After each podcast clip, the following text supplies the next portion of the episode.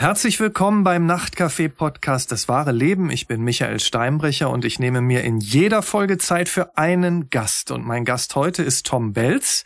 Er ist Anfang 30, hat schon viel erlebt, war auf dem Kilimanjaro, wer kann das schon von sich sagen? Er ist Erzieher, arbeitet mit behinderten Menschen und er musste schon mit acht Jahren eine Krebserkrankung überstehen. Erstmal herzlich willkommen, Herr Belz. Hallo, einen wunderschönen Tag. Hallo. Wenn Sie das so hören, würden Sie eigentlich selbst sagen, dass Ihr junges Leben schon ganz schön viel zu bieten hatte? Können wir, können wir vielleicht gerade nochmal zurückrudern? W ja. Wäre es Ihnen, dir möglich, dass wir uns duzen? Also wenn ich jetzt hier schon so meine Geschichte erzähle, ist es immer furchtbar wichtig, dass äh, wir dann immer per Du sind. Also einfach auch, weil sie sagen, ähm, oder weil du sagst, wenn wir ja. schon persönlich werden, dann auch das Du. Ja, das ist so richtig, richtig. Ja, das wäre mir super, super wichtig. Können wir gerne machen. Ich bin Michael. Super, bin der Tom. Hi. also Tom, würdest du selbst sagen, dass äh, dein junges Leben schon ganz schön viel zu bieten hatte?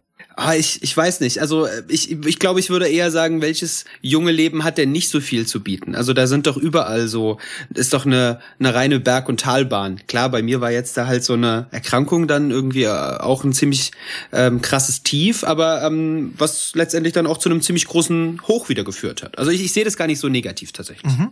Du hast schon recht, jedes Leben hat natürlich was zu bieten. Lernen wir deins doch einfach näher kennen. Es heißt, als Kind warst du ein Hau drauf. Was ist das? Ein Hau drauf?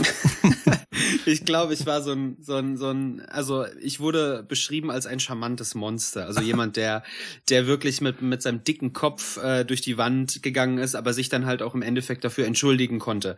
Also ähm, ich habe nie irgendwie jemanden Leid zufügen wollen oder so, sondern es waren immer, wenn dann so eine keine Ahnung, eine Kurzschlussreaktion, die aber dann dazu geführt hat, dass ich äh, adäquat mich entschuldigen konnte oder so. Also ich glaube, das ist damit gemeint. Warst du denn auch so als Kind ständig in Bewegung? Also war Sport auch dein Ding oder eher nicht?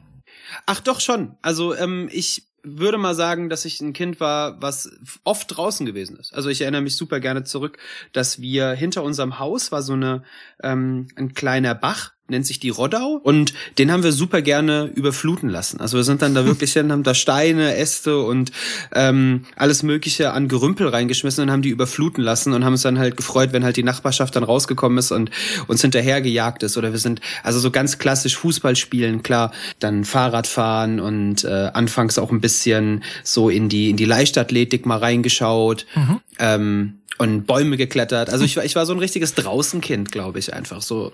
Also ein Draußenkind, ein charmantes Monster. Äh, wann, hast, wann hast du denn äh, gemerkt, irgendwas stimmt gerade nicht? Mm, das war auf dem Schulhof. Also man muss sich vorstellen, ich hatte anfänglich war ich einer der schnellsten im Sportunterricht. Also so Fangenspielen mit mir hat irgendwie den wenigsten Spaß gemacht. Es waren teilweise sogar zwei Kids, die dann immer dran waren mit dem Fangen. Und dann wurde ich, äh, wurde ich irgendwann lahm. Also mhm. ich bin äh, wirklich ganz, ganz langsam gewesen und ähm, konnte dann noch nicht mal mehr, ich sag das so ein bisschen plakativ, aber ich habe noch nicht mal mehr die Mädels irgendwie einholen können, ähm, weil ich dann einfach äh, Schmerzen oberhalb von meinem linken Knie hatte. Mhm. Und was hast du, was haben deine Eltern dann gedacht, was das sein kann? Naja, am Anfang war das äh, ganz klar, so wenn man als Kind so ein Raufbold ist wie ich, ja, und auf Bäume mhm. klettert und dann runterfällt und dann Schürfwunden an Ellenbogen und Knien hat, dann ist das, dann ist das halt eine Beule. Ja? Oder man hat sich irgendwo gestoßen. Und ähm, deshalb war das anfänglich wurde das auch nur mit ähm, so einer Sportlersalbe behandelt. Also da hat keiner drüber nachgedacht, was das letztendlich hätte sein können. Und wann seid ihr dann einen Schritt weiter gegangen? Wann habt ihr dann gedacht, ah, jetzt müssen wir doch mal zum Arzt gehen? Mm, also das war, ich sag mal so rund eine Woche später. Mhm. Also weil diese diese Beule, die sich dann halt schon gezeigt hat, das war dann schon auch so, das hat man nicht einfach so von der Tischkante oder so. Und ähm, dann haben sind wir halt zu dritt, sind wir erstmal zum Allgemeinmediziner und haben das untersuchen lassen und der hat dann halt da festgestellt, dass da etwas ist, was da eigentlich nicht hingehört. Ja, und der hat uns dann weiter zum Röntgen geschickt. Dann haben wir mich halt röntgen lassen. Dann sind wir nach Hause gefahren. Ähm, ich dachte mir, ich hatte natürlich nichts im Kopf. Ne? Ich wusste ja mhm. gar nicht, was da irgendwie mit mir passiert. Ich fand das total cool noch, was da für eine Gerätschaft ausgepackt wurde, um mein Bein zu röntgen. Und dann, als wir dann zu Hause angekommen sind, was ja auch total untypisch ist, wurden wir direkt nochmal zum Allgemeinmediziner zurückgerufen, ähm, weil der hat uns dann diese Hiobsbotschaft überbracht. In welcher Situation war das denn? Das war, also das war, wir sind gerade nach Hause gekommen. Ich mhm. nehme das immer so ein, so ein bisschen plakativ auch. Äh, ich habe zu dem Zeitpunkt hat ein Freund von mir das Playmobil-Krokodil bekommen gehabt und hat mir sein zweites gegeben, weil er es doppelt hatte. Und dann äh, bin ich gerade unten am Spielen gewesen und da haben mich meine Eltern wieder aus dem Spiel rausgezogen und dann haben sie gesagt, du Tommy, wir müssen noch mal zum Allgemeinmediziner, weil ähm, da müssen wir noch mal eine Untersuchung machen. Genau, und dann sind wir da halt hingefahren. Ähm, ich habe dann eine gefühlte Ewigkeit ähm, im Wartezimmer gesessen und habe darauf gewartet, dass dann meine Eltern oder der Arzt mich halt reinholen. Ne, und so war es dann auch. Und ist dann die Tür aufgegangen. Und dann gab's dann die Hiobsbotschaft. Und was hat er dann genau gesagt? Und war er sensibel oder wie hast du den selbst erlebt, den Arzt? Mm, ich habe tatsächlich gar nicht mehr so den, den Arzt äh, oder die, die Aussage von ihm im Kopf. Ich mhm. weiß nur, als diese weiße große Tür aufgegangen ist, dass beide meine Eltern da gesessen haben, mein Papa in Richtung Wand gestarrt hat und meine Mama dann zu mir geguckt hat und beide haben halt unfassbar geweint. Und wenn man sich das mal so überlegt, also wenn die Mama weint, das ist schon ganz, mhm. ganz, ganz schlimm. Aber wenn der Papa weint, ne, der so ja der, ich sag mal, der Fels einfach so ist, so der große Mann, ja, Indianer kennen keinen Schmerz und solche ähm, Aussagen sind dann durch meinen Kopf geschossen, einfach so und dann weint der große Häuptling. Das ist, oh, das ist schon. Dann wusste ich, okay, irgendwas stimmt nicht. Haben sich ja. durch den durch die Tränen des großen Häuptlings denn auch sowas wie wie Ängste auf dich übertragen? Ja, absolut. Absolut. Also ich, ich, ich, ich konnte es gar nicht so richtig äh, fassen, warum der Papa jetzt halt weint. Mhm. Weil es ging doch eigentlich um mich und mir geht's doch gut. Ich bin doch nur hingefallen, ich habe mir wehgetan. Nee, aber ganz im Gegensatz zu dem, was ich eigentlich angenommen hatte, ähm, gab es dann halt erstmal eine Diagnose, mit der ich überhaupt nichts anfangen konnte. Ich meine, du warst acht, Krebs. Was war das für dich? Du sagst schon, du kannst, konntest damit eigentlich nicht viel anfangen. Konntest du verstehen, was das bedeutet? Mm, also mir wurde gesagt, dass ich erstmal nicht mehr in die Schule gehen musste und das fand ich tatsächlich ziemlich, ziemlich cool. mir wurde gesagt, dass ich erstmal jetzt ins Krankenhaus gehen solle und dort wird dann Verschiedenes mit mir halt unternommen. Da werden ähm, dann äh, die Therapie wird dann halt angesetzt. Und ich dachte tatsächlich in meinem achtjährigen naiven Dasein, dass mir erstmal mein Beinchen eingegipst wird. Und das habe ich mit was Positiven assoziiert, weil eingegipste Beine, da kommen deine ganzen Freunde und unterschreiben dann da drauf und schreiben drauf gute Besserung und Herzchen. Und das habe ich sozusagen mit so ein bisschen Aufmerksamkeit assoziiert und fand das eigentlich total cool. Also ich habe es noch gar nicht richtig realisiert gehabt zu dem Zeitpunkt.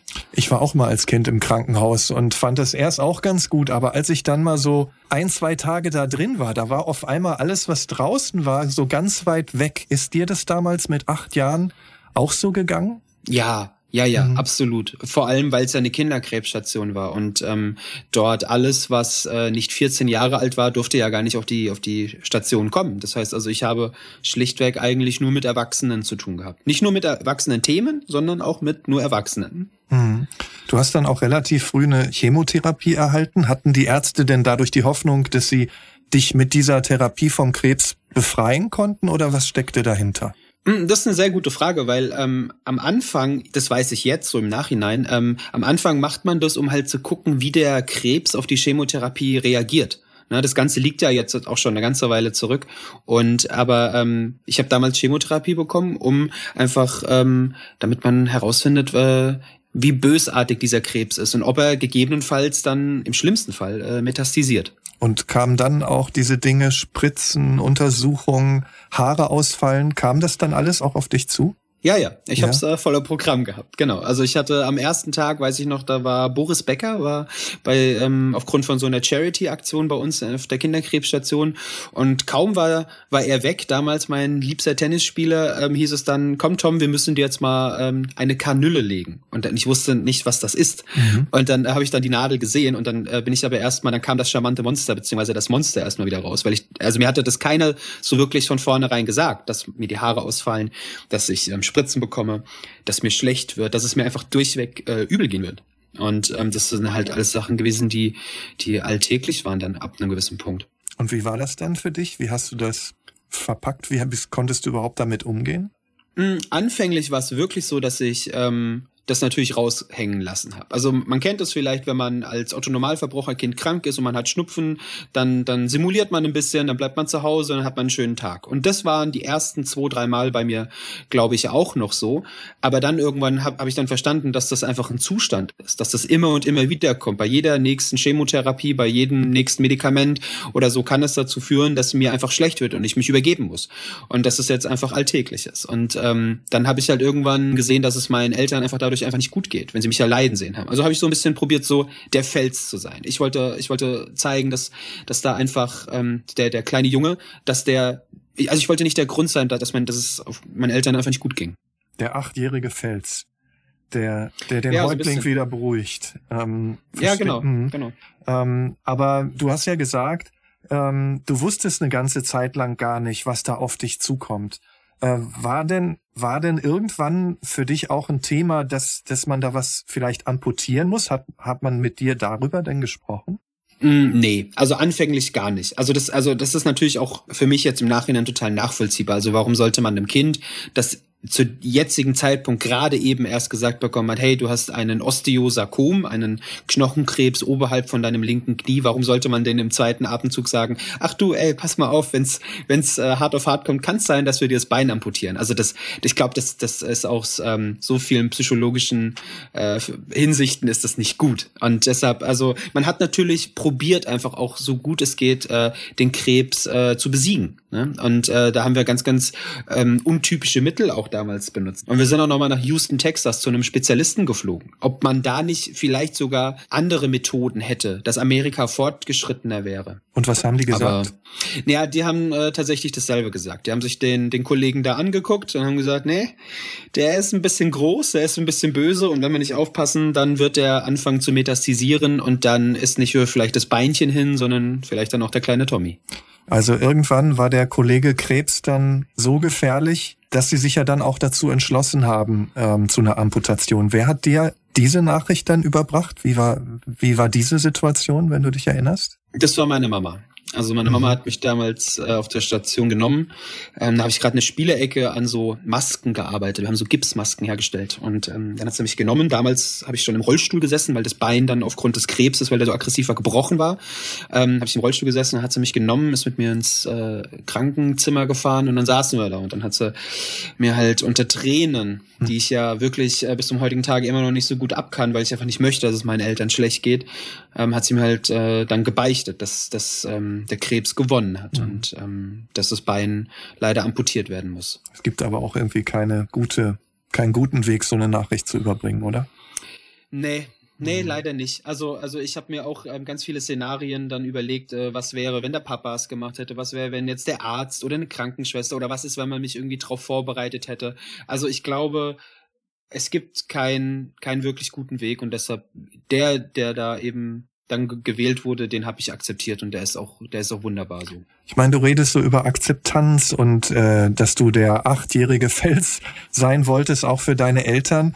Aber äh, wie wütend warst du auch oder wie sauer, dass dir das jetzt passiert?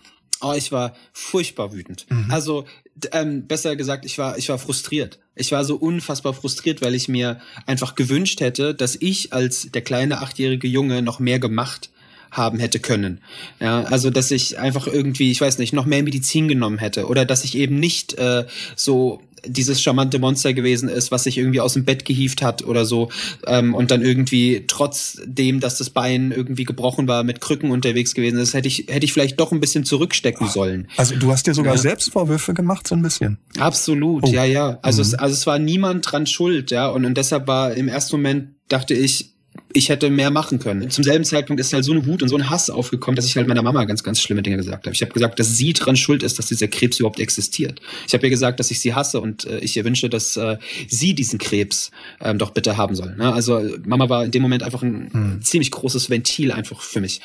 Das versteht sie aber wahrscheinlich auch, oder? Dass dass das irgendwo raus musste, was da in dir war. Natürlich, mhm. ja. natürlich. Also, also auch Jahre jetzt danach, wenn wir darüber mhm. reden, das ist keine schlimme Situation für uns, sondern meine Mama hat es ganz, ganz toll damals gemeistert und hat es einfach angenommen und hat einfach gemerkt, wie viel Angst ähm, und äh, Trauer und einfach, ähm, naja, Frustration da dahinter mhm. gesteckt hat. Ne? Und deshalb hat sie das wirklich, wirklich sehr, sehr gut im wahrsten Sinne des Wortes ertragen. Wie war dann der Tag, als du wusstest, heute passiert es, heute kommst zu dieser OP?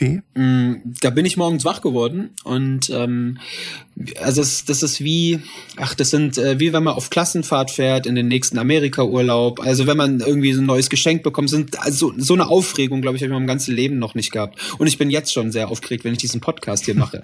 aber aber ähm, also es war es war ganz ganz komisch, weil weil ich habe ja schon so oft ähm, wurden mir ja irgendwelche Proben entnommen oder ich habe Spritzen bekommen. Ich habe ja schon so viel, ich sag mal ähm, Leid ertragen sozusagen. Und deshalb, also es war eigentlich nichts mehr Neues, dieses Gefühl zu haben, aber ich wusste, dass jetzt, ich sag mal, am Ende des Abends heute ähm, werde ich äh, aufwachen oder hoffentlich aufwachen und dann nur noch ein Bein haben, aber der Krebs ist dann weg. Also es waren ganz, ganz gemischte Gefühle, aber ähm, befreiend irgendwie. Und wie war das? Hast du dann das Bein nochmal angeschaut und dich im Stillen verabschiedet so ein bisschen oder was ist dir durch den Kopf gegangen? Ja, ja, ja. Es, es, es gibt tatsächlich auch Bilder, ähm, die ich dann noch geschossen habe von meinem linken Bein. Es war der letzte Morgen für mich und habe ich mich unter der Bettdecke verkrochen und habe halt mit meinem Bein geredet und habe meinem Bein gesagt, dass es mir leid tut und dass ich einfach gerne ein bisschen mehr gemacht hätte, dass ich irgendwie mehr geholfen hätte, dass du mein Bein bleiben kannst. Ne? Es war total, mhm. total skurril. Ich habe mit meinem Bein geredet, wie wenn es eine Person gewesen ist. Ne? Mhm. Und ähm, ging dir in dieser Zeit, also sei es in den Tagen davor oder auch in den Tagen danach, solche Fragen durch den Kopf wie, ah, was kann ich jetzt alles nicht mehr machen ohne dieses Bein oder waren solche Gedanken gar nicht in dir drin? Tatsächlich waren diese Gedanken, bis auf dass mir Leute irgendwann diese Gedanken in den Kopf gepflanzt haben, nie da. Also das ist total verrückt, sowas ähm, beschreiben zu müssen. Aber durch diese kindliche Naivität bist du halt auch geschützt. Ne? Also alles, was in meinen Vorstellungen war, das ähm, hätte ich auch irgendwie umsetzen können. Also das heißt also, wenn ich jetzt ähm, zur Schule rennen wollte, dann hätte ich dann hätte ich das auch gemacht. Ja, oder, oder ich hab's halt gemacht. Jetzt, wo das Bein halt dann amputiert worden ist, dann waren die Gedanken trotzdem noch so da. Also ich musste mich erstmal daran gewöhnen, dass da jetzt etwas fehlt. Weil die Gedanken waren durchweg im, eigentlich immer die gleichen. Aber das eine ist ja, was in dir äh, vorgeht. Ne? Und äh, mhm. du hast gerade gesagt, von außen kamen so Leute und haben was in dich reingepflanzt. Irgendwann warst du dann ja auch wieder zu Hause, irgendwann konntest du ja auch raus wieder aus dem Krankenhaus. Was haben dir andere denn dann zugetraut und was nicht? Ah, da waren, glaube ich, durch die Wand weg waren da alle, glaube ich, erstmal wussten nicht, wie sie damit umgehen. Mhm. Ne, also klar, so Krankenhaus und so, da ist das natürlich ähm, fast ein Alltagsgeschehen, dass man halt ähm, mit amputierten Kindern halt weiß, wie man mit denen umgehen könnte. Aber bei mir war das halt so, ich wollte halt nie amputiert sein. Also ich wollte das nie akzeptieren, dass da jetzt etwas fehlt. Ich wollte immer an diesen Gedanken festhalten, die ich habe, dass ich auf Bäume klettern will, dass ich rennen möchte. Ja, ich habe hab da mir immer ganz, ganz viele Fragen gestellt. Sowas wie zum Beispiel Beispiel, wenn sie mir gesagt haben, Tom, du brauchst später mal eine Prothese, damit du ein adäquates Leben führen kannst, da habe ich immer gesagt, ja, aber warum denn? Das kann ich doch auch so. Warum? Ich brauche doch nicht noch einen Zusatz. Ähm, ich brauche doch nicht noch ein Gimmick, nur damit ich dann normal leben kann. Also habe ich halt, ich habe an einem ganz anderen Punkt angesetzt. Ich habe halt mhm. immer mehr Fragen gestellt und dann nach Lösungen geguckt, anstatt äh, irgendwie jetzt auf Hilfsmittel zurückzugreifen. Bleiben wir mal bei der Prothese. Wie war das dann, als man dir dann ganz konkret so eine Prothese angeboten hat? Ähm, der erste Moment, das haben sie wirklich brillant gelöst. Da haben sie nämlich gesagt, hier Tom, äh, Arnold Schwarzenegger Terminator, damals ein ganz, ganz großer Lieblingsfilm ja, ja, genau. von mir. So ein Bein bekommst du. Und dann war ich natürlich hell auf. Ich gesagt, das ist der Wahnsinn. So ein Ding muss ich unbedingt haben. Und dann gab's halt auch so die ersten zwei Bilder dann mit dem Ding und das fand ich total cool. Aber als ich dann gemerkt habe, dass, es, dass ich damit laufen muss und dass das nicht ansatzweise zu den damaligen Verhältnissen, nicht ansatzweise ähm, zu meinem Bein, an was ich mich noch erinnern konnte, ähm, drankommt, dann war, dann, dann war, das war direkt durch. Also da brauchten wir gar nicht drüber reden. Das war ein ganz, ganz komisches Gefühl, weil das nicht, das hat das Bein nicht ersetzt. Und es hat mir auch nicht geholfen tatsächlich. Ich habe mich damit eher noch eingeengt und behindert gefühlt. Also du konntest dich im wahrsten Sinne des Wortes damit nicht anfreunden, kann man, kann man sagen. Wie hast, wie hast du dich denn stattdessen fortbewegt? Mm, ich habe damals habe ich ähm, erstmals viel im Rollstuhl gesessen, weil das einfach gemütlich war. Ne? Also mhm. du wurdest geschoben, weil du warst ja das zerbrechliche, behinderte Kind. Ja, ähm, jeder hat auf dich ähm, Acht gegeben, jeder ist dir aus dem Weg gegangen. Ja, das war, sind schon alles so auch Vorteile, die man, die man nicht wegreden kann. Mir hat das, mir hat das äh, zugesagt. Ne? Also dass ich da ähm, so bemuttert wurde von jedem. Aber irgendwann, wenn du halt merkst, dass ähm, dass du gar nichts mehr dann selbstständig machen kannst, dass halt Leute dich bevormunden. Da habe ich dann halt ganz schnell die Reißleine gezogen und habe den Rollstuhl in die Ecke gefeuert und dann waren es halt die Krücken. Die Krücken, wo ich dann quasi äh, mit Leuten auf Augenhöhe kommunizieren konnte. Ja, und also äh, die, die Leute, von denen ich da rede, sind halt meine Klassenkameraden und da wollte ich dann nicht mehr im Rollstuhl sitzen, sondern ich wollte wieder auf dem Fußballplatz und dann wollte ich halt mit meinen, mit meinen Krücken wollte ich halt Fußball spielen. Ähm, wie war das so in Fußgängerzonen? Hat dich da auch mal so ein Blick erwischt, so nach dem Motto, ach guck mal, der arme Junge?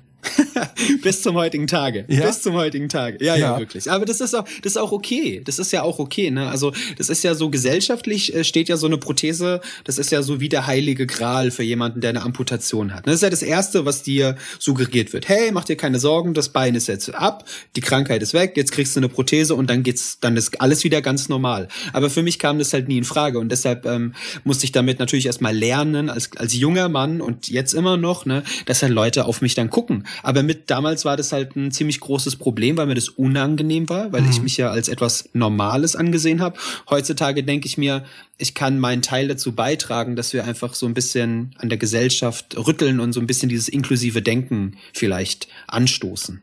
Als du zehn warst, hattest du dann einen Schlüsselmoment. Du, du warst mit einem Freund bei ihm zu Hause. Und was ist da passiert? Ja, das war äh, bei einem Klassenkameraden. Da, der hat mich zum Essen eingeladen gehabt und wir wollten gemeinsam Hausaufgaben machen. Und ähm, er hatte dummerweise vergessen, seiner Mama Bescheid zu geben und zu sagen, dass der Tommy Belz, also der einbeinige Junge, der einbeinige Klassenkamerad, derjenige ist, mit dem er nach Hause kommt. Also, und dann sind wir halt zu ihm gelaufen dann und seine Mama hat ihn dann halt begrüßt an der Tür. Wir sind dann äh, reingegangen und als sie mich dann in der Tür stehen sehen hat, dann ist ja erstmal alles aus dem Gesicht gefallen. Dann hat sie mich nämlich an der Brust geschnappt, hat mich reingezogen, hat mich weiterhin festgehalten, hat einen Stuhl gegriffen, hat mir den in die Haxen gehauen, hat mich dann hingesetzt, hat mir dann den Schuh ausgezogen, den Rucksack ausgezogen, die Jacke ausgezogen, hat mich wieder hingestellt und hat mich dann ins ähm, Esszimmer geführt. Und dort wurde ich dann von meinem Klassenkamerad und auch von seiner Mama dann betütelt. Ne? Also wurden mir dann die Spaghetti vorgesetzt und also, dass sie mir nicht noch vorgekaut hat, ist ein Wunder. naja, und als wir dann halt fertig waren mit Hausaufgaben und ähm, allem und wir nach oben gehen wollten zum Spielen, hat sie ihren äh, Partner angerufen, also ihren Ehemann, der unten als Architekt gearbeitet hat. Und dann hat sie ihn angerufen und hat gesagt, hier, die Jungs wollen hoch. Und dann kam er hochgedackelt und stand dann so vor mir. Ich habe ihn bis zu dem Zeitpunkt auch noch nicht einmal gesehen gehabt. Und dann stand er so vor mir und breitet die Arme so auf und will so andeuten, dass er mich jetzt quasi tragen würde. Und habe ich dann gesagt, stopp, stopp, stopp. Und dann habe ich halt mir jegliche Krankheit ausgedacht, Kopfschmerzen, Unterleibsschmerzen, ja, ich habe äh, Phantomschmerzen, ich habe alles, ich habe mir alles überlegt und habe dann gesagt, ich möchte jetzt bitte nach Hause. Und als ich dann halt im Auto gesessen habe, habe ich zu meiner Mama gesagt, Mama, ich darf, äh, ich möchte, dass nie wieder jemand in meinem Leben für mich Entscheidungen trifft, was ich kann und was ich nicht kann. Also das war eigentlich das, was wehgetan hat, ne? Dass andere ja, ja. entschieden haben, äh, und dir eigentlich die Eigenständigkeit abgesprochen haben, ne? Richtig, richtig. Das war, also das empfinde ich immer noch, mhm. immer noch. Äh, also ich glaube, das, ich glaube, das hat aber nichts mit der Behinderung per se zu tun. Ich glaube, jeder von uns ist äh, in seinem individuellen Dasein möchte jeder einfach Selbstständigkeit erlangen und einfach selbstständig äh, Entscheidungen treffen und ähm, autonom einfach durchs Leben gehen. Und mhm. ich damals halt mit meinen zwölf Jahren war das halt einfach, das war super wichtig für mich. Und es hat halt super geschmerzt, als äh, mhm. ich dann gemerkt habe, dass das fehlende Bein der Grund dafür gewesen ist. War das denn erniedrigend oder, oder demütigend oder sind das, würdest du sagen, äh, vielleicht zu starke Worte? Das sind viel zu starke Worte. Ich mhm. glaube, ähm, die Mama, die wusste einfach nicht, wie sie damit umzugehen hat. Mhm. Und das ist ja der Knackpunkt. Wüsste man, dass man jemanden, der nur ein Bein hat, dass man den eben nicht so behandeln muss, dann wäre das ja, dann wäre so eine Situation gar nicht so so passiert. Dann wäre ich, dann hätte ich Hausaufgaben gemacht mit meinem Klassenkameraden, dann wären wir hochgegangen, dann wäre alles okay gewesen. Aber aber sie dachte, sie handelt in dem Moment ähm, besser oder ähm, gerechtfertigter, wenn sie wenn sie einfach mich ähm, sozusagen in diese Schublade mhm. steckt, wo Menschen sind, die einfach ähm, Hilfe benötigen. Was ja. ja per se nicht schlimm ist, aber ja. ich gehöre da halt nicht hin. Und das Gegenteil von gut ist manchmal gut gemeint. Aber so ist es ja, manchmal. Richtig. Ja, so richtig. Das. Richtig, Michael. Hat dich das denn dann auch ein bisschen, na, vielleicht sogar angestachelt? So zu denken. Absolut. Ja. Mhm. Absolut. Ja, ja. Mhm. Es hat mich wirklich getriggert. Also es mhm. sind immer, immer diese Aussagen gewesen, so, du kannst etwas nicht oder allein schon diese Frage, wieso machst du das denn? Ja, also für mich war immer, ähm, da ist eine Möglichkeit, wo ich mich, wo ich über mich selber hinauswachsen kann. Also, also nehme ich diese Möglichkeit. Ne? Und ähm, deshalb waren, sind solche Schlüsselmomente in meinem Leben einfach essentiell ähm, also sind einfach essentiell, dass ich jetzt der bin, der ich einfach bin. Mhm. Als du dann, du hast gesagt, da warst du zwölf, als du ein bisschen älter warst, ähm, wie haben deine Eltern sich so deine berufliche Zukunft vorgestellt? Haben die da was durchblicken lassen? ja, meine Eltern wollten immer, dass ich äh, Beamter werde. Also die wollten immer, dass ich, wenn ich äh, im Rollstuhl unterwegs bin, dass ich irgendwie im Rathaus in Frankfurt im besten Fall dann schön ordentlich und sicher. Mhm. Richtig, genau, genau, genau. Sicherheit ist ein ganz, ganz äh, wichtiges Wort bei uns in der Familie gewesen, weil meine Eltern immer äh, darauf bedacht waren, dass wenn ich mal einen um, also ein unbefristetes Arbeitsverhältnis habe, dass ich mir das auch weiterhin sichere. Ja, also ähm, mhm. und deshalb, ähm, die dachten damals, wenn ich ja mit Nintendo ganz gut umgehen kann und auch schon meinen ersten Computer damals hatte, wo ich die kleinsten Minecraft und Paint äh, Spiele damals hatte, dann kann ich bestimmt auch Excel und Word bedienen und äh, habe mich dann zu so einem Praktikum dann in den Römer in Frankfurt gesteckt. Dann habe ich halt gesehen, was man da den ganzen Tag macht, ohne das jetzt irgendwie schlecht drehen zu wollen. Mhm. Aber das ist leider nicht die Art und Weise, wie, wie ich mir einen Job vorstelle. Und ähm, genau, also meine Eltern haben mich immer in ganz, ganz vielen Dingen gesehen, wo ich einfach sitzen kann, wo ich einfach irgendwie an, einem Computer arbeite und sozusagen ja, halt mich nicht anstrengen mhm. muss. Und was waren so äh, deine Ideen, deine Träume? Ich dachte tatsächlich ganz, ganz lange, dass ich äh, Müllmann werden möchte schon als ich kleiner war, habe ich ganz, ganz viel mit so einem Playmobil-Auto gespielt, wo mhm. so so die Müllabfuhr einfach. Mein Sohn ich dachte auch. wirklich, mein ja, Sohn absolut ne, also, auch. Ja. Äh, es ist total verrückt, oder? Ja. Dass man, dass man als Kind diese Vorstellung hat und jetzt, wenn man so älter wird, dann ist das, mhm. dann, dann kristallisiert sich raus, dass dieser Beruf einfach viel zu unterbezahlt äh, ist und dass der gar nicht so angesehen ist. Mhm. Das kann ich bis zum heutigen Tage nicht verstehen, weil ich, ich äh, sogar meinen, meinen Müllmann von hier zu Hause immer grüße, wenn ich ihn ja. sehe. Ne? Ja. Einfach nur zu sagen, hier, ich, ich äh, zoll dir Respekt. Ähm, aber genau, meine Vorstellungen waren ähm, damals Müllmann. Ähm, ich wollte Unterwasserseetaucher werden, dachte oh. damals, dass ich irgendwie ähm, Fische und Haie irgendwie erforschen könnte oder so und ähm, hatte gar nichts irgendwie in die Richtung geplant, äh, wo ich jetzt letztendlich gelandet bin. Mhm. Du hast dann auch mal ein Praktikum gemacht und zwar ähm, auf der Kinderkrebsstation ähm, auf der du auch mit acht gewesen bist. Ne? Ähm, wie war das Richtig. dann, dahin zurückzukommen für dich? Mm, das war total verrückt, weil das war wie wenn ich, wie wenn jetzt heute mir das Bein amputiert worden wäre und ich gestern quasi wieder dort gelebt hätte. Also es hat sich, ja, es hat sich vom Gefühl mhm. her nichts verändert. Der Geruch war derselbe. Die Krankenschwestern waren viele noch da, ähm, nur halt einfach ein bisschen älter.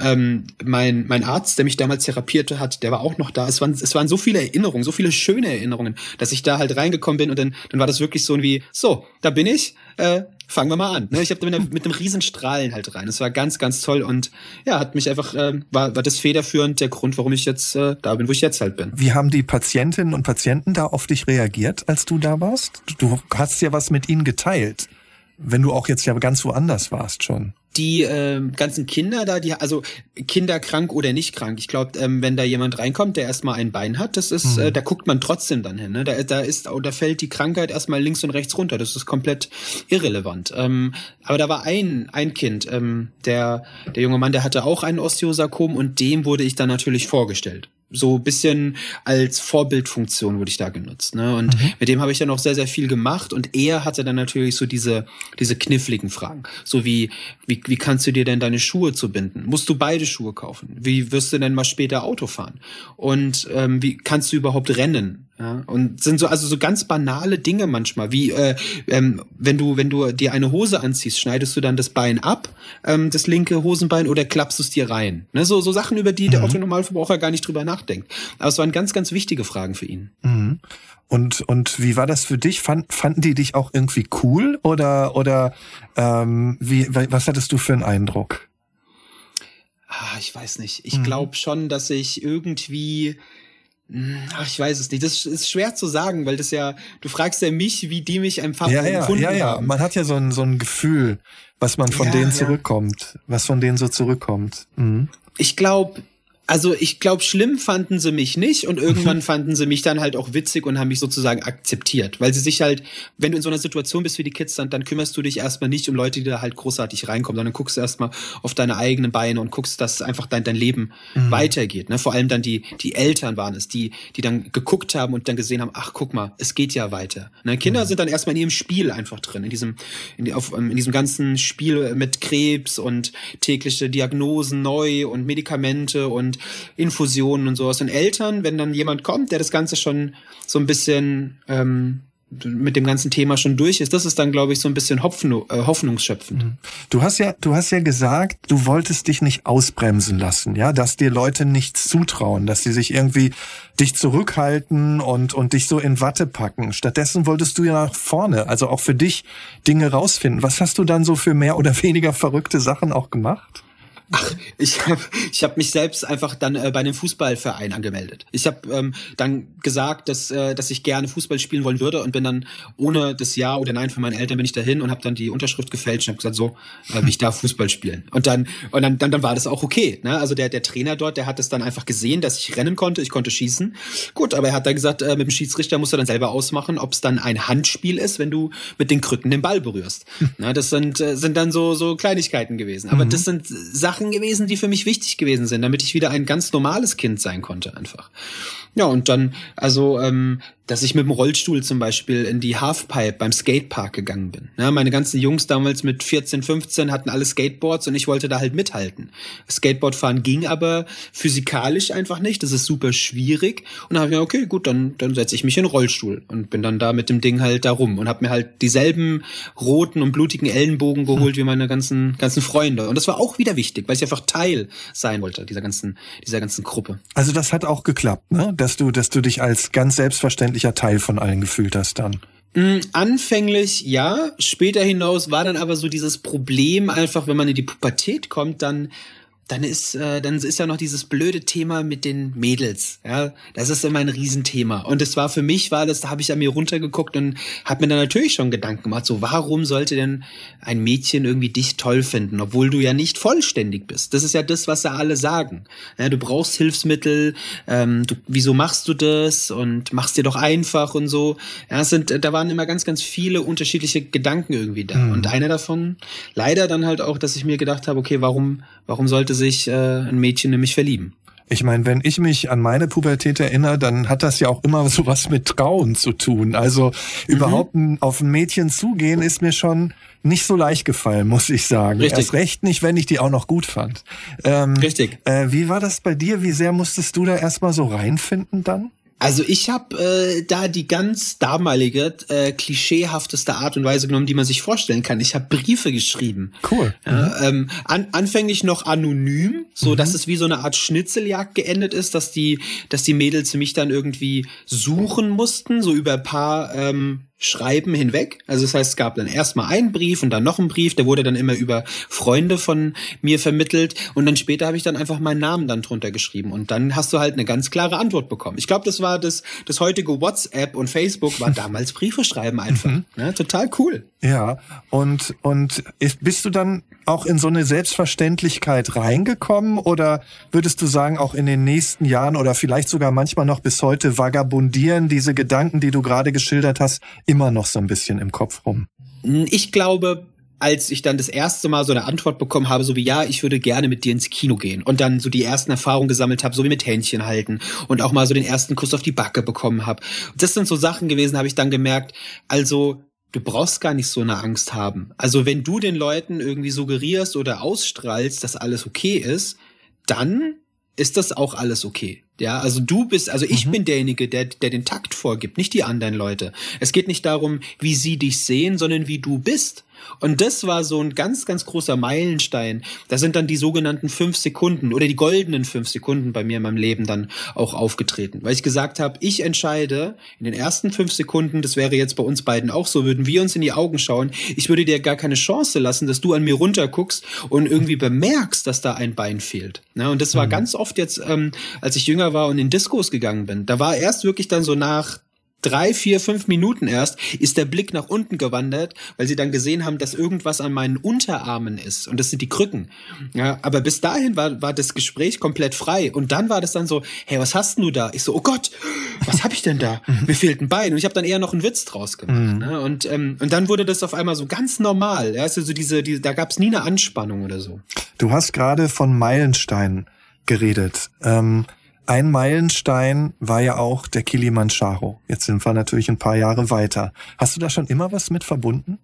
Ähm, ich habe damals, äh, als ich mit meinem Papa auf der Couch gelegen habe, weit vor der Zeit äh, von der Krebs, äh, Krebsgeschichte, da war es so, dass wir äh, ganz oft Dokumentationen geschaut haben. Da gab's äh, Werner Fendt zum Beispiel ähm, und ähm, irgendwelche Dokus auf Kabel 1. Und da gab's halt immer, immer so, das Thema war immer Afrika. Ich fand das schon immer cool. Natürlich auch gepaart mit äh, König der Löwen.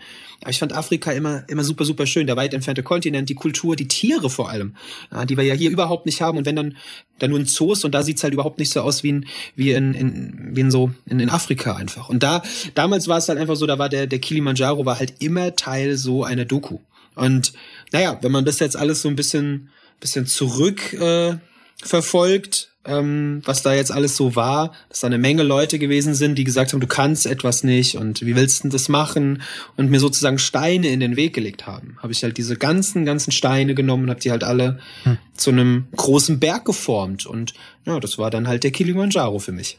Du hast dich dann auch tatsächlich darauf vorbereitet, also hast auch angefangen zu trainieren, jetzt nicht irgendwie Höhentraining gemacht, aber halt ein bisschen mehr Krafttraining, Lauftraining und so weiter.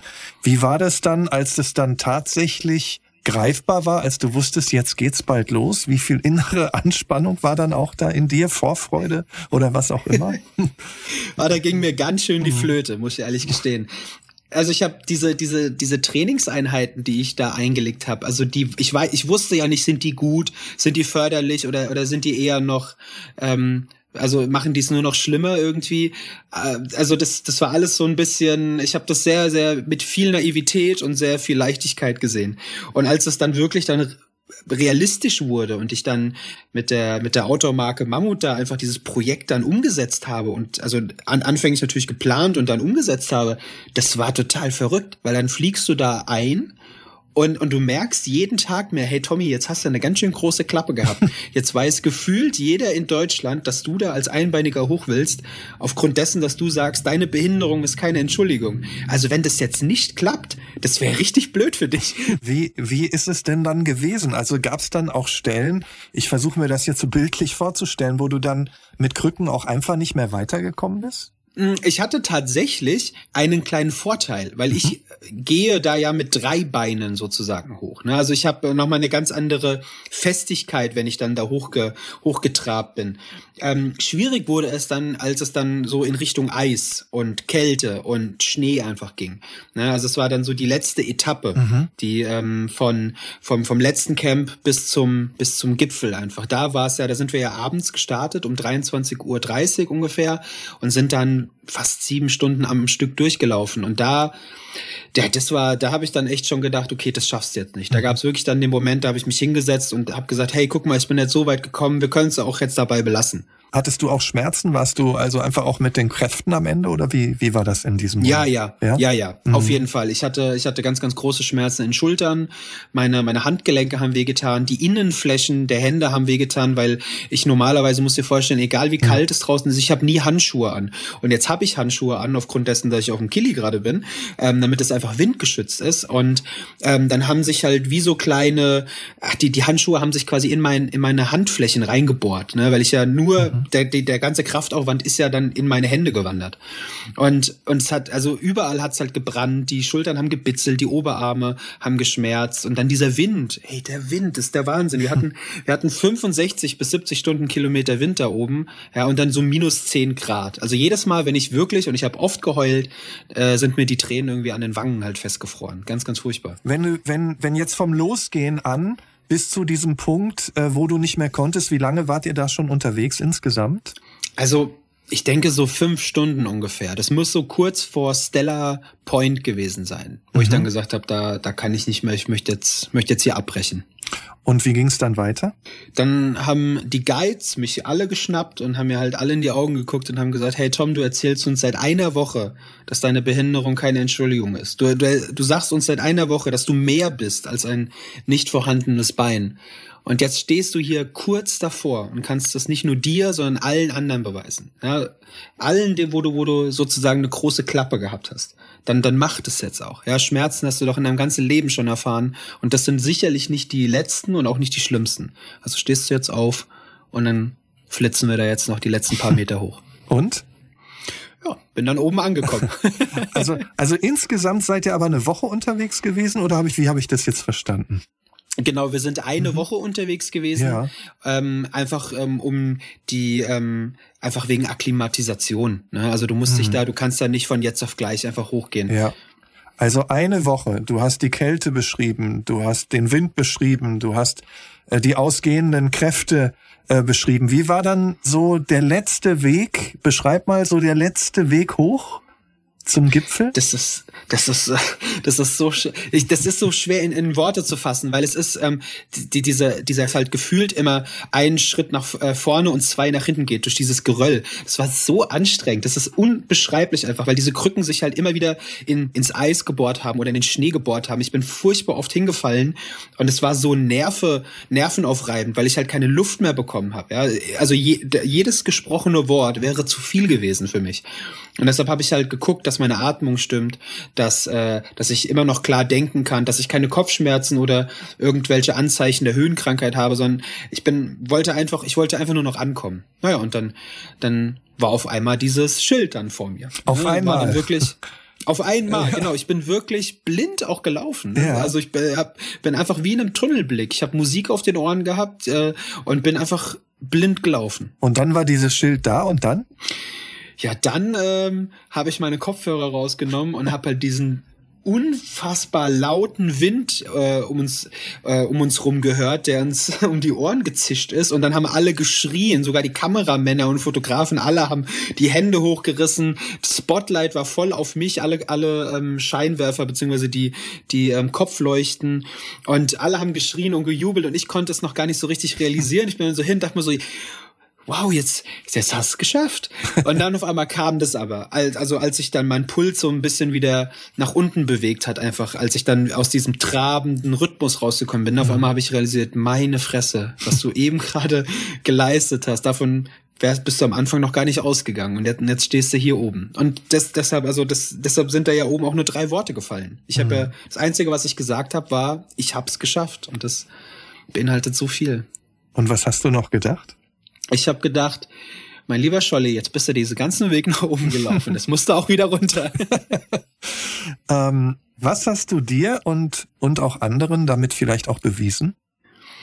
Ach Gott, das ist eine schwere Frage. Ich weiß mhm. nicht, ob ich, ob ich anderen damit was bewiesen habe, aber ich habe mir halt immer vorgestellt, dass ich mir da mal, damit so eine mich so ein bisschen freikämpfen kann oder vielleicht auch vielleicht auch nur stellvertretend für andere, dass man halt so ein bisschen entspannter an diese ganze Sache rangeht, ähm, wo Menschen in eine Schublade gesteckt werden, wo sie vielleicht gar nicht hingehören. Ja, vielleicht habe ich das für mich gemacht, vielleicht habe ich das für meine Eltern gemacht, für, aber also ich habe es stellvertretend auf jeden Fall gemacht für den Tommy, dem halt damals niemand das irgendwie hätte, also niemand mhm. zugetraut hätte.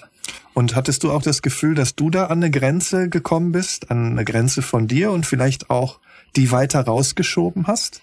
Mm, ich würde nicht sagen, dass es eine Grenze ist. Ähm, ich glaube eher, dass ich mir damit wieder selber bewiesen habe, dass es ja doch geht. Also sind da draußen eher Möglichkeiten mhm. anstatt irgendwelche Grenzen. Also auch kein über sich hinauswachsen oder sowas. Mhm. Um, doch, doch, doch, doch. also schon, schon über sich hinauswachsen, aber dann halt keine Grenze erfahren, sondern mhm. ich habe mir selber bewiesen, dass da noch um weitaus mehr damit dann vielleicht äh, geht. Also ist das, ist das Glas für mich halt immer mhm. immer halb voll. Aber das ist so ein bisschen wie ein Pakt mit dem Teufel, ne? der dir dann sagt, okay, Tom, ich nehme dir dein Bein, du kannst weiterleben, Aber auf der anderen Seite wirst du halt nie deinen Hals voll bekommen. Du wirst immer wieder neue Sachen finden, wo es dich halt immer dann ja. halt hintreiben wird. Aber wenn man vorstellt, dass sie dich mit was, ich glaube zehn oder zwölf bei deinem Freund die Treppe hochtragen wollten und dann hast du mal eben den Kilimanjaro bestiegen. Ich mein, ja, ich hoffe wirklich, ich hoffe wirklich, dass der Papa, ja, definitiv. Ich hoffe wirklich, dass der, dass der Papa von meinem damaligen Klassenkameraden äh, den Film oder beziehungsweise die Berichte gesehen hat. Das wäre ja. auf jeden Fall witzig. Ich, ich meine, im Alltag wartet ja jetzt nicht jeden Tag eine Herausforderung wie, wie ein Kilimanjaro. Aber was heißt das für dich so im übertragenen Sinne? Also heißt das immer wieder neue Türen aufmachen, selbst wenn sie verschlossen scheinen? Ich glaube, da muss ich dir ein bisschen widersprechen. Mhm. Ich glaube wirklich, dass jeder von uns jeden Tag so sein Kilimanjaro hat. Jeden Für Tag? mich war es mhm. natürlich, ich, ich glaube schon, ja, wirklich. Mhm. Also gerade jetzt in der aktuellen Situation, ja, ist ja da ist ja für jeden ist ja diese diese Corona-Situation mhm. aktuell ist ja ist ja ein Kilimanjaro. Wie gehen wir mhm. damit um? Was machen wir? Was sind die Risiken? Können wir unsere Eltern besuchen? Ja oder oder tun wir da jetzt eine Distanz erstmal aufbauen? Ja, das ist ja, ich glaube, jeder hat jeden Tag einfach seinen eigenen Kilimanjaro und ähm, das ist unterm Strich so das, was ich aus dieser Geschichte quasi für mich selber äh, mitnehme, immer und immer wieder, wenn ich sie halt erzählen darf oder ich mir den Film halt erneut angucke. Mhm. Wie ist das denn jetzt, äh, wenn du schon ansprichst, auch für dich? Weil du sagst ja, du willst in Bewegung sein, du willst rausgehen, du willst dich nicht eingrenzen lassen. Jetzt gerade erleben wir ja Zeiten, in denen uns ja Einschränkungen verordnet werden. Wie, wie erlebst du das? Mm, also wir dürfen ja aktuell nur mit äh, einer weiteren Person dürfen wir ja nur mhm. rausgehen, ne, spazieren gehen, zumindest bei uns hier in Hessen. Und mhm. da ist es so, dass dass ich äh, natürlich meine Freundin dann schnappe und dann sind wir sind wir dann halt mal fahren wir so an an Ecken, äh, die halt nicht so bekannt sind und gehen dann da halt auch mal gerne wandern oder legen uns in die Sonne oder so. Also wir versuchen schon ähm, der diesem dieser ganzen Corona-Situation so ein bisschen zu entfliehen, aber halt immer noch unter unter unter dem Okay von äh, von von unserer ja von von unserer Chefin einfach. Wo würdest du denn sagen? Ähm lohnt es sich vielleicht auch nicht ein Risiko einzugehen oder wo ist die Grenze zur Unvernunft für dich? Ach Gott. Das ist schwere Ach Frage. Gott. Also, wenn ich nochmal zurückerinnern darf, wir hatten es ja davon, dass meine Eltern mir gesagt haben, du darfst kein Risiko eingehen und brauchst einen ja. sicheren Beruf. Jetzt ja. habe ich aber gelernt, dass dieses gewisse Risiko, diese, dieses bisschen, ähm, dass das sehr, sehr kitzelt. Und das, mhm. und das mag ich schon gerne. Also ich bin jetzt keiner von diesen klassischen Red Bull Sportlern, der sich jetzt für eine Menge Geld irgendwie die neueste krasse Sache aussuchen muss und dann irgendwie beweisen muss, sondern ich bin jemand, der irgendwie immer eine Verbindung zu einer Aktion hat. Mhm. Und ähm, wenn, wenn jetzt irgendwie mich, äh, weiß nicht, die nächste Hummel beißt und sagt, hier, Tom, guck mal, das kennst du doch auch noch irgendwie aus deiner Kindheit oder guck mal, da hat dir jemand gesagt, das kannst du nicht. Ich glaube, das würde dieselbe Reaktion hervorrufen wie beim Kilimanjaro einfach. Mhm. Wie wichtig ist dir das auch, andere an deinem Leben so ein bisschen teilhaben zu lassen? Also zum einen macht mir das einfach furchtbar viel Spaß. Ne? Also mir macht es wirklich Spaß, so, so meinen Alltag zu filmen und, und darzustellen. Und ähm, ich finde, das ist einfach eine, also zum einen natürlich ähm, so gesellschaftlich einfach so ein bisschen die Angst davor zu nehmen, da, vor so einer, ich sag's mal ganz plakativ, vor so einer Behinderung, dass das auch furchtbar witzig sein kann. Ich mache ja ganz, ganz viele Witze auf meine eigenen Kosten zum mhm. Beispiel auch. Na, also deshalb, also ich glaube, ich, äh, das macht mir unfassbar viel Spaß, wenn einfach da eine Menge Leute, eine große Gruppe einfach so dieselben Interessen einfach haben.